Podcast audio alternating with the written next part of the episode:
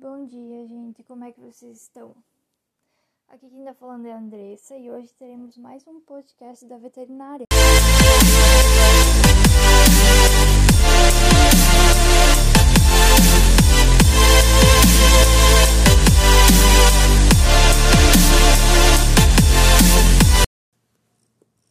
Hoje vamos falar sobre a erliquiose.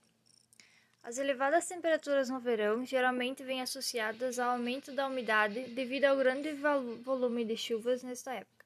Por esse motivo, a demanda com cuidados com a saúde e o bem-estar dos pets aumenta, uma vez que mudanças climáticas favorecem a reprodução e a eclosão de ovos de ectoparasitas, pulgas e carrapatos. E aumenta as situações de exposição dos animais de companhia a parasitas como os vermes, por meio do contato com outros pets em passeio.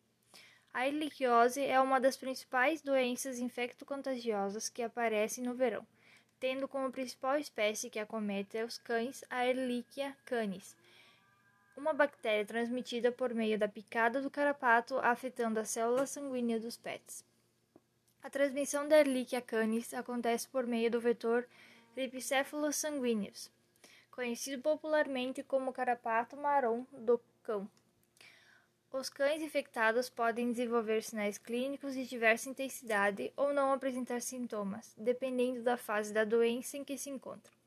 Além disso, a severidade da doença depende da raça do animal, de companhia, idade, tipo de alimentação, de doenças concomitantes, entre outros fatores. A erliquiose é dividida em três fases: aguda, subclínica e crônica. Os principais sintomas clínicos observados nos cães são apatia, falta de apetite, febre, vômitos, diarreia, sangue pelo nariz, respiração ofegante e mucosas pálidas. Sinal de anemia.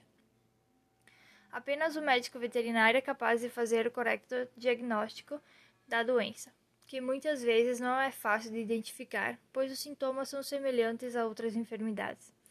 As análises clínicas devem ser consideradas junto aos resultados hematológicos, bioquímicos e sorológicos para compor o diagnóstico definitivo. O tratamento da erliquiose canina deve ser aliado à antibiótico terapia e à administração de suplementos à base de vitaminas do complexo B, vitamina B12 e ácido fólico, e minerais como ferro, cobre, cobalto e zinco.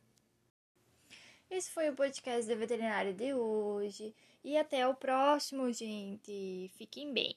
Tchau!